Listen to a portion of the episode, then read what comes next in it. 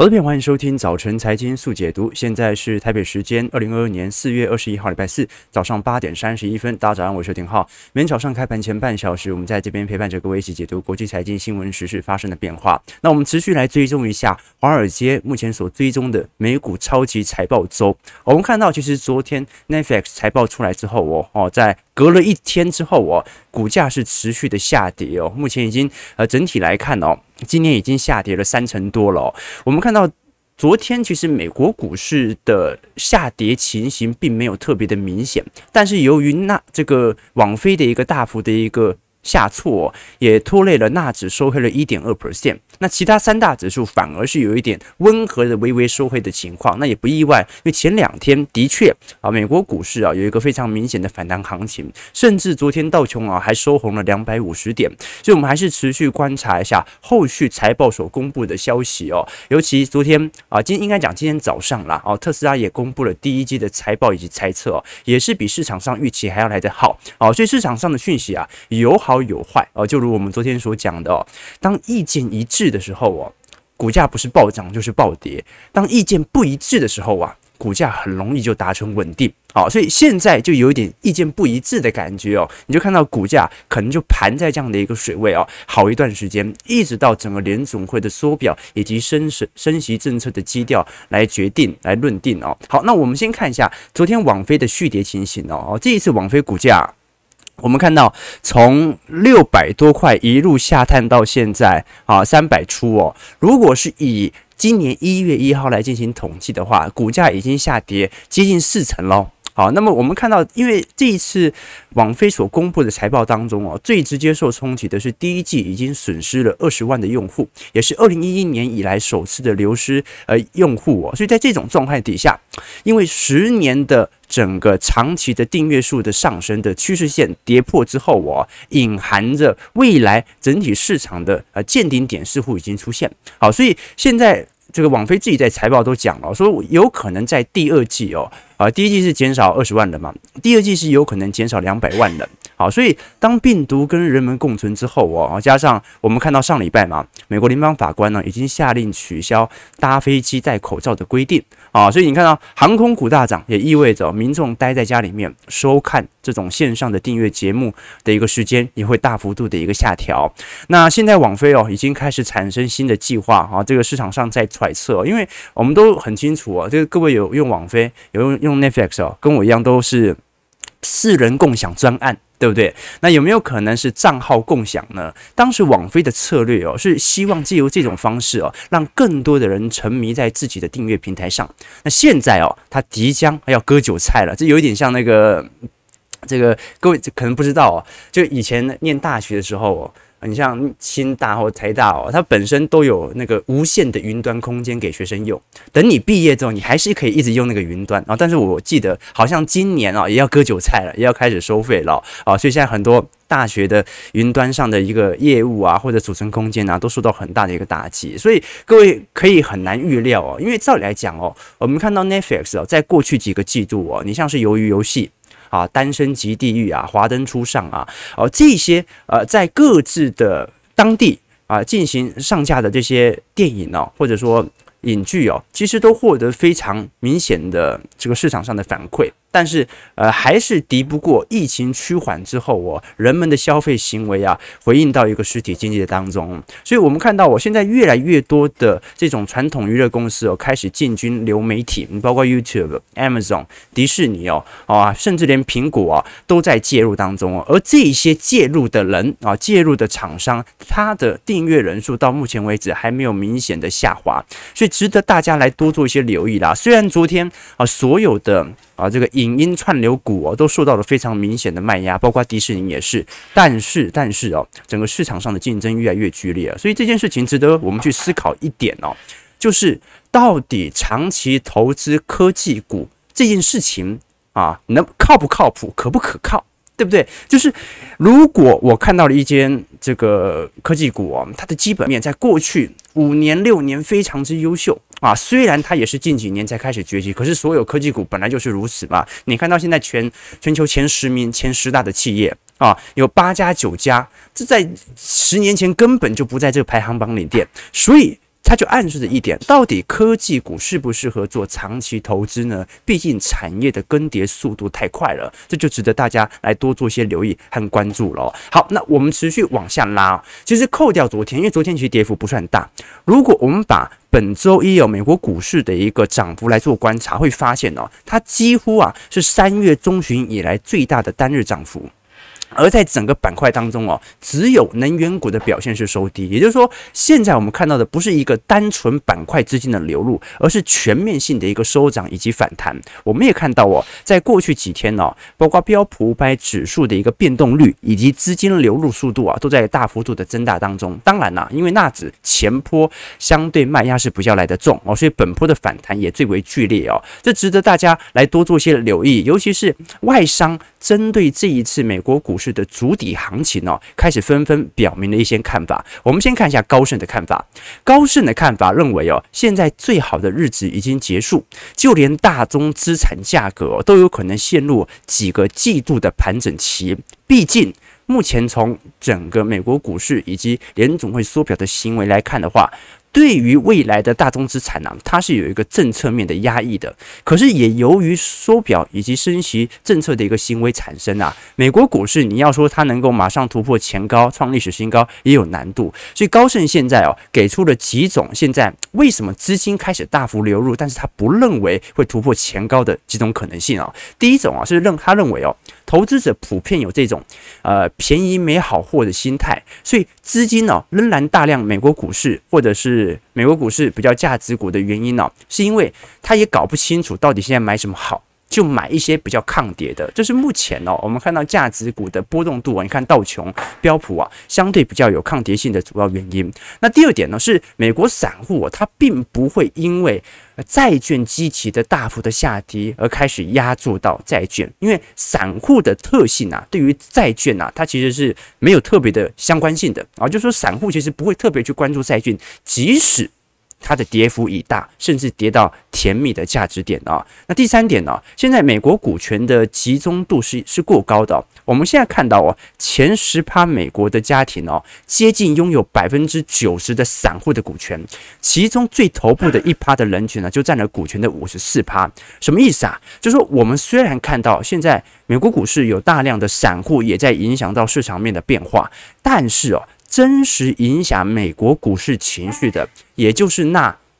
一趴的人。因为为什么？因为一趴的人就已经占了美国股权的百分之五十四。好，所以现在高盛认为哦，你根本就无法猜测这一群最 top、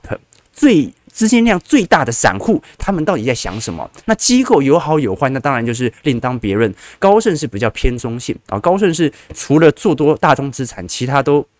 偏向保守哦，那小摩是全力看多，花旗也全力看多，那大摩啊是全力看空，德意志也全力看空，好，所以这就值得大家来持续做一些关注了。这高盛在目前这个点位哦，它算是比较中性的一个看法。那我们看一下摩根大通啊，这个小摩就不一样了，小摩是认为哦，现在不只是买入成长股的时机点，现在买入价值股的时机点也非常明显。我们看这张图表，我是标普五百指数，黑色线是这个价值股指数的一个变化，那么红色是标普五百指数成长股指数的一个变化。我们看到，即使本破价值股几乎没什么跌啊，你看到很多的传产股啊、交生啊，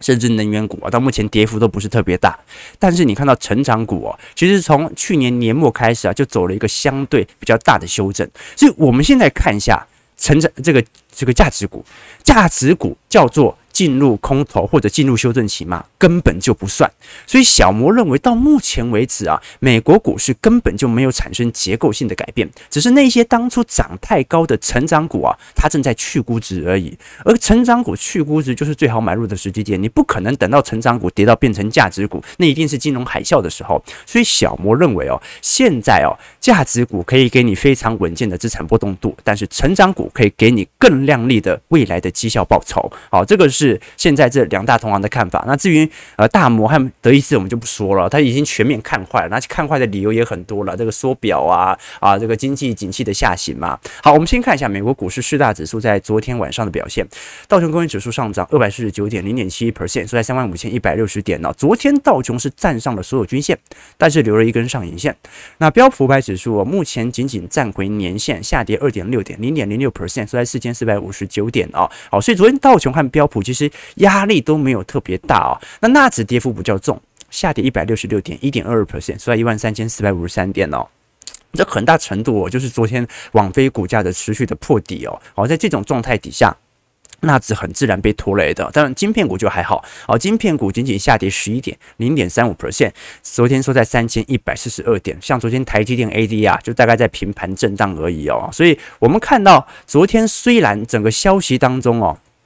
这个我们看到的网飞哦，这个表现的财报不是特别亮丽哦，但是特斯拉表现就还不错哦，我们看到哦，周三虽然特斯拉。在开盘时间尾盘哦，下跌四点九六，可是它在盘后就公布了第一季财报哦，每股纯益是二点八六块，营收一百八十八亿美元哦，这比市场预期的还要好非常多，所以我们看到盘后哦，直接大涨了五个 percent 哦，在这种状态底下，各位就可以理解到了，就说市值哦，虽然特斯拉的市值还在高速的膨胀，现在已经超过一一兆了，那市场又很担心，你看其他的车市。你看，你像那个通用，像丰田呐、啊，全部都在减产，因为缺晶片又缺零部件。那你特斯拉持续的扩张，难道你会不缺吗？但是从事实证明来看哦，特斯拉目前的供应链哦，仍然保持非常好的水准。我们看到，在整个特斯拉的毛利上哦，它是不断的进行攀升的，很有趣的。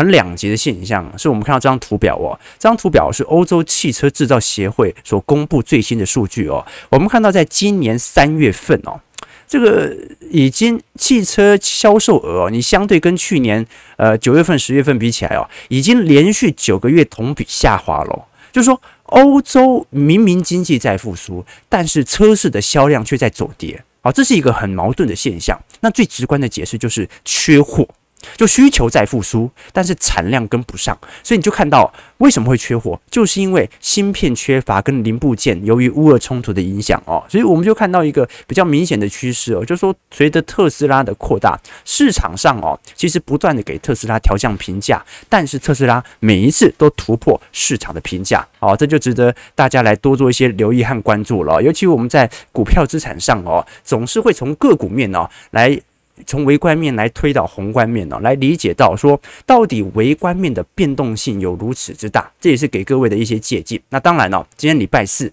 通常哦，每个礼拜我们都会挑一天的时间呢，来跟各位分享一本书。那今天分享这本书哦，我放在家里忘记带来了，昨天看看书看得太晚，现在现在书还放在床上哦哦，这本书哦。也是近期哦，那非常呃这个有名的一位作者哦，股市隐者所写的《影视致富地图》哦，那各位看博客来的排行榜就更不用我介绍了哈，大家在这个脸书上哦，其实都可以看到很多啊，他有关关于股票市场、资产价格，甚至是人生投资的一些文章哦。其实，在本身他在啊这些财经的理解方面哦，啊，甚至啊这个理解的程度啊，比浩哥来的更深哦啊，为什么？啊，人家是常年的一个操盘人呐、有六十亿资金呐、那我以前跟投资朋友分享过，因为股市赢者他也有自己的 podcast 啊，就是我以前跟各位分享过，任何一个会写文章的人哦，那口条和表达能力都不会太太差啊。所以他的 podcast 也蛮好听的哦。但是口条好的文笔就不一定好，对不对？你像你像很多人都知道哦，这个以前浩哥一开始不是做直播的，一开始是写专栏，在哪里写？写联合晚报报版。啊，一直写写写写写写到停刊啊，不是说我一写就停刊了，是说我当时是写报版，然后写报版跟网络版不一样，网络版你想写多少字就写多少字，反正就是字多了他也不会多算你钱嘛，你想写多少写多少啊。那个报版哦，就是说差不多五百字到七就六百字啊，六百五十个字，多一个少一个都不行啊啊。那我其实常跟投资朋友分享说这个。你能够在文字上有一个非常呃梳理的明解呃明了的一个梳理的方式哦，对于你的表达能能力哦，就有非常啊大的一个作用。好，所以我们待会会来跟各位这个导读一下这本书了啊，其实也没什么好导读的啦哈，因为这本书啊写的很清晰易懂，所以基本上你从任何一个章节翻起来都看得下去，好不好？好，只是其每个礼拜我们都会跟各位推荐一本书，同时出版社也提供两位的抽书名额送给各位。那我们待会再来跟各位谈。好，八点四十六分，我们马上继续往下看一下中国方面的一个问题哦。这一次中国 Q1 的经济增速其实比市场预期还要来得好哦，呃，但是 很有可能是因为。上海和昆山以及部分省区的封城啊，它是在三月中旬到三月底才开始对于内需市场有产生破坏，所以很有可能它真正影响到中国 GDP 明显低于预期是在第二季的时候。那我们就从全球的经济增长率哦，先来作为一些理解好了。我们看到啊，中国国家统计局哦，在四月十八号所公布的第一季的 GDP 哦，是年增率四点八 percent。那市场的预期本来只有四点五哦，因为随着疫情的冲击嘛。但是现在看起来，三月底当时疫情的冲击还没有想象中还要来得大。而我们从全球的经济增长率来做观察，会发现哦，美国在今年的话是三点七，欧元区是二点八啊。你像英国是三点七，加拿大三点九哦哦。而我们看到全球啊，基本上啊。表现出乎历史均值水平，而且出乎意料之外的，你会发现呢，是右边这张图标哦，沙乌地阿拉伯今年经济成长率啊，竟然有七点六 percent 啊，七点六 percent 啊，你看新兴市场哦，也不过才三点八而已，好，所以各位可以理解哦，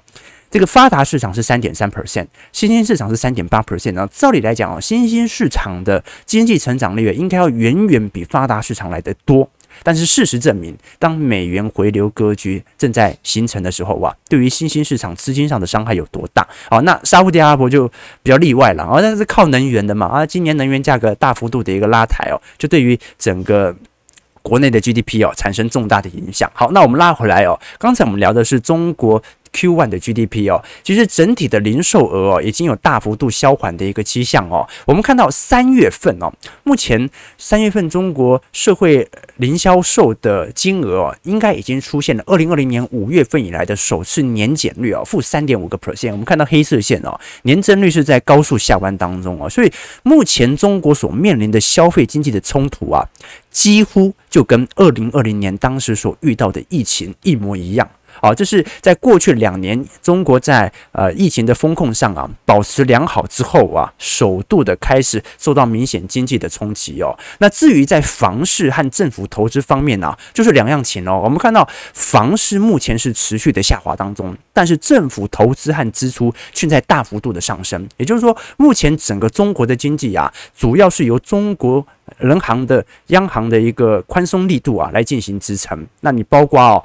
虽然现在疫情和封锁的政策，持续影响着整个中国经济哦，但是我们如果是从上海出口集装箱运价指数来做观察，还是从过去几个礼拜看到哦，已经连续接近两个月到三个月持续走跌了，所以。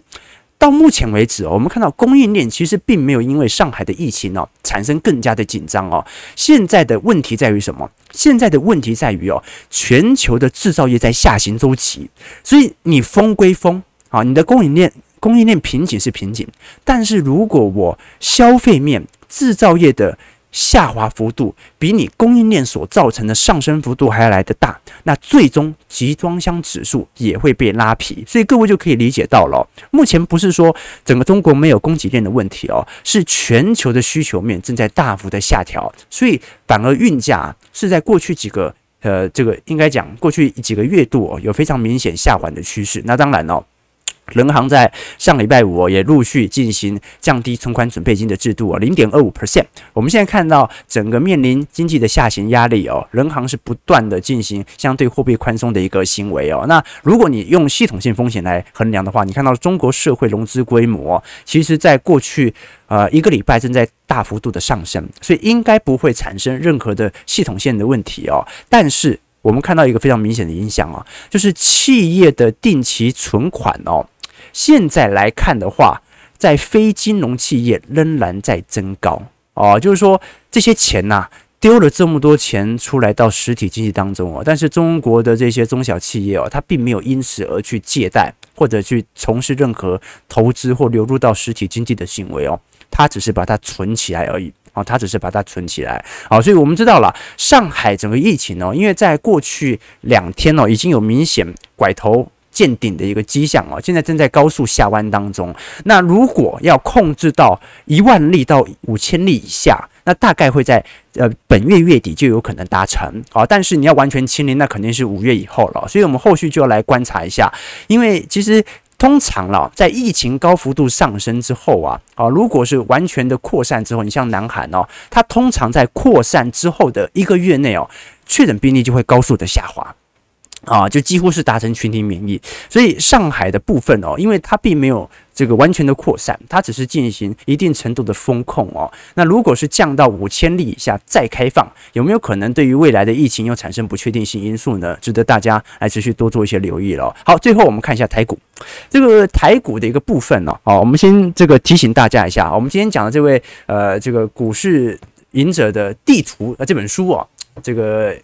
大家可以这个抽书，但是记得等我们 YouTube 直播结束之后，在底下留言抽书即可，好不好啊？要不然你在聊天室留言，小编无法抽你嘛。好，那我们继续往下看一下台北股市的一个变化。我们看到台股在过去电子族群领军之下，昨天是上涨百点啊，那最终是上涨一百五十五点呐。那主要是尾盘的时候空单有非常明显的回补力道了，全场收在最高哦，一七一四八。好，所以你看到最近就是盘盘在万万七万六左右哦。那昨天是外资和投信是进行同同步的加码，加权指数成交值放大到两千九百三十一亿，投信买了二十三亿啊，外资买了三十亿。自营商小卖了九点六亿，但自营商不用管吧？啊，他常常一天买一天卖的。我们比较观察的是，外资虽然昨天买，但是台币昨天继续贬哦。哦，昨天已经贬贬到一个一年七个月以来的新低喽，最终是收在二十九点二四九块哦。也就是说，虽然外资哦停止进行大幅度的一个卖超，但是它的台币资产仍然在进行输出哦。所以这样的一个趋势哦，对于全球新兴市场的格局啊，会产生持续的压制力度哦。我们看到，在整个新兴市场当中哦，表现最好的哦，在今年来看的话，应该是印度。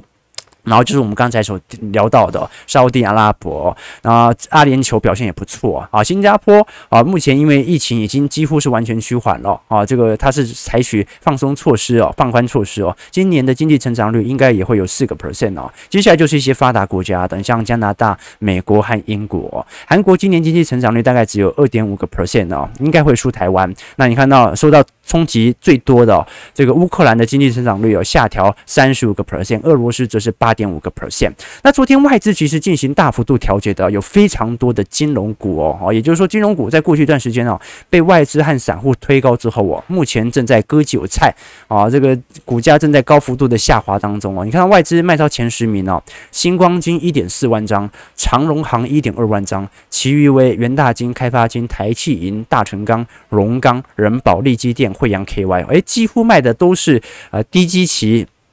高值利率，在过去被视为这些族群的相关的传产类股哦。那我们其实看到整个金融股哦，到底在过去一段时间呢、受到外资一定程度的卖压，它到底实体基本面为何？其实我们之前已经跟各位了解过了，几乎整个三月份哦，大部分的金控表现哦。其实是还不错的，除了一些寿险业，你像富邦金和元大金哦，哦，证券业和这个寿险业受到冲击比较大之外啊，由于元大金是因为证券业务收入的下滑嘛，那富邦金是因为人寿资产业务的一个下调嘛，那如果是按照目前的殖利率来看哦，你就可以非常理解了。我们如果是以当下啊预估今年的总配息嘛，啊，因为呃各个银行不一啦，我们大概就是算五成六成。啊，EPS 当中拿出来配股息啊，你像这个富邦金十二点四九块啊，它大概配个一半吧，好，五点六二块。那国泰金啊，去年 EPS 十点三块啊，预估是 EPS 一半嘛，四点六四块哦。那如果以目前的股价来进行回推的话，你会发现哦，现在殖利率很低的都是哪一些？都是过去涨过多的那些放贷股。你像是兆丰金呐，啊，台新金呐，星光金呐，国票金呐，永丰金呐，中信金呐，那殖利率当时从六趴一路到五趴。它到现在跌破四趴，但是哦，过去一段时间呢、哦，很明显受到外资的承压力道，它并没有随着金融股的上涨而破前高的。你像富邦金呐、啊，国泰金呐、啊，开发金呐、啊，好元大金呐、啊，日盛金呐，这些部分呢，它的殖利率就还保持在一个相对高的区间。那股价的动能呢，在未来金融股比较有可能也会产生一定的推升。可是各位也要知道啦，哦，你看富邦国泰开发哦。它底下的寿险资产太多了啊，所以这很有可能就是因为未来如果股市走跌啊，对于寿险部门的冲击太大，所导致啊这些机构法人呢不太敢大量的再进行买入，怕它继续跌啊，所以这是目前我们从整个金融股所看到的一个迹象啊，这个族群就是不断的进行轮动，也值得大家多做一些留意和观察。好，最后我们来聊这本书啊，隐士。致富地图哦，呃，股市因子哦，他是正大正大资管系毕业的哦，那他以前也是这个金控公司的储备干部，也拜访过超过三百间的公司啊，完成好几千篇的研究报告哦。那之前呢，也在国内的三大法人机构当中哦，担任海外的基金经理人，管理两亿美元的资金部位。好，所以这本书哦，其实就是隐者他自己的呃操作逻辑和方法啦。那基本上啊，他是每一个。层面都有触及到，那不像好，不像我本人嘛。你像我们，我们本人呢，我们虽然研，我们研究的基本上就是宏观经济来推导目前景气周期的变化。为什么？因为我们我们有一句名言嘛。宁愿在低基期的时候随便买一档你听过的股票，也不要在高基期的时候认真研究财报，因为高基期跟财报一点关系都没有啊！你看过去的联电，看过去联发科，当下财报都不错啊啊，财测在未来几个季度也不错啊，股价还是会跌啊，所以台北股市是更有这种筹码面的一个感觉。好，但是赢者的话就不一样哦，他的操作是以基本面为主。技术面和筹码面为辅哦，而且是偏向价值投资的理念哦。那他的个人年化报酬率哦啊是超过三十趴的啊，这个是几乎是浩哥的两倍，所以值得大家来多做一些关注啦。当然哦，我们以前跟各位讲过，低风险啊就是低报酬，高风险就陪伴着高报酬。但是各位还是要理解啊，当中有一个词省略到了掉了，叫低风险高概率低报酬，高风险低概率。高报酬，啊，这个是才是真实世界的一个景象哦。那这本书在聊什么呢？刚才讲到哦，就是他在过去一段时间哦，针对自己基本面选股啊，筹码面，针对个股或者异常的判断啊，加以结合所形成的自我一套的投资组合概念。那你会不会报名牌？当然不会，但是会从当中啊来跟你举例当中啊，如何找到一个他所认为的银市股。这个银就是胜利的那个银，市就是有趋势的趋势，所以银饰股哦是银者啊，他不断在追求的一个方向哦。我们不得不说了，这本书的确啊是在过去一段时间哦，因为其实嗯每隔几个月度就会有很多达人出关于自己的投资逻辑和哲学嘛。这本影视致富地图啊，的确它在广度和深度上哦，书中的观念是更为环环相扣的哦。就是你不一定呃知道这种观念要如何具体的马上套用在你的策略当中。但是你从文字风格上来看哦，它很很容易抓住你在股市上面所遇到的冲击和难关啊，就是他写出某段话的时候，你就知道，哎，没错，就是这样的。其实投资方法就这样的，这个千万法门，你就好像那个我们看金庸武侠小说，这江湖上武功有南拳北腿啊，对不对？少林武当啊，这个股票的投资流派也很多。但是哦，很多人把这个股票的投资策略哦，就当艳遇一样啊，就每个都想要一点点。这个时候哦，你反而在投资策略上啊，就无法形成一个这个中心的一个道路。所以，其实每一个投资策略和投资哲学当中啊，它都有一个主要的投资的逻辑和方向。所有其他的指标只是辅助你，帮助你找到它的方向。就好像我们做周期投资哦，我们在乎的第一个是看景气。第二个是看个股的基期，但是不管如何，有一个中心思想啊，就是我们是关注整个规律的低点的时候买入，规律高点的时候进行调节，只有这个是中心思想。至于你说可不可以看 KD，可不可以看 J 值，可不可以看 N A C D，可以，但看这些指标是在帮助你判断是不是周期的低点。好，所以浩哥是标准的左侧交易啊，从来不在反弹的时候建仓，这就是主要原因。因为我们关注的是基期够不够低，而不是目前的股价是否有反弹。好，我们看一下投资朋友的几个提问和观察啊。OK，都发令说浩哥现在额头发光是一个好预兆，是这样子吗？啊，没有用吸油面子。OK。这个 Michael Wang 说，金融股的升息不一定有利，但是坏账的风险倒是一定会上升，这是真的啊，这是真的。我们讲这个坏账啊，不是海外的倒债风险，我们讲这个坏账风险呢，是由于利率的上升所导致部分的借贷人他无法如期的还出这些资金的投资者。好，其实台湾。这个仔细大家仔细去问一下身边朋友啊，台湾以贷养贷的人其实非常多啊。他们不管是这个借钱买股票、借钱买房、借钱做什么投资事业的人一堆。一堆真的很多啊，这个是我观察到的一个现象啊。甚至我身边有很多好朋友哦，他就是台股万八的时候就借了一大笔钱出来，然后就一直等抄底，然后到现在都还没等到。他就是不管怎么样，反正就先借一笔钱出来。所以利率的调升，其实对于哦这一些银行来说啊，的确利差能够扩大，但是坏账的风险呢，在利差扩大之后就会慢慢的涌现，值得大家来多做一些留意和观察。OK。好，呃，这个老老说，可是沙国这种能源价格的上涨，不见得能持久啊，这倒是真的啊，这倒是真的，这也是真的啊，这当然还是要看一下大宗资产价格的长期趋势啦。但你也说，从实际上来看，景气在下行区间内，所以大宗资产有没有可能是本轮的见顶？呃，高盛不这么认为，高盛认为今年还是有可能上两百块，但是高盛也不是那么乐见，为什么？上两百哦。这一定是停滞性通膨。好，我们看到台北股市哦，上涨五十一点哦，预估量能两千五百亿，一样不大啊，就是平平啊，收在一七一九零。我们持续一下关注一下外资在今天的操作啊。这个外资虽然在过去几天呢有尝试的进行适度的资金的回补哦，但是从呃这个台币的一个流向来看的话，它正在进行大举的台币的汇出啊，所以呃买台股没有太大的意义啊，毕竟呢，他手上有大量的现金，是不是真的离开整个台湾股市？来自于它的汇率上的一个操作，提供给观众朋友。如果你喜欢我们节目，记得帮我们订阅、按赞、加分享。如果想要抽书的投资朋友，可以在我们节目结束之后哦，啊，在底下来进行留言啊，留一些小编喜欢听的话，或者对于啊这本书的一些想法啦。感谢各位今天的参与，我们就明天早上八点半早晨财经速解读再相见，拜拜。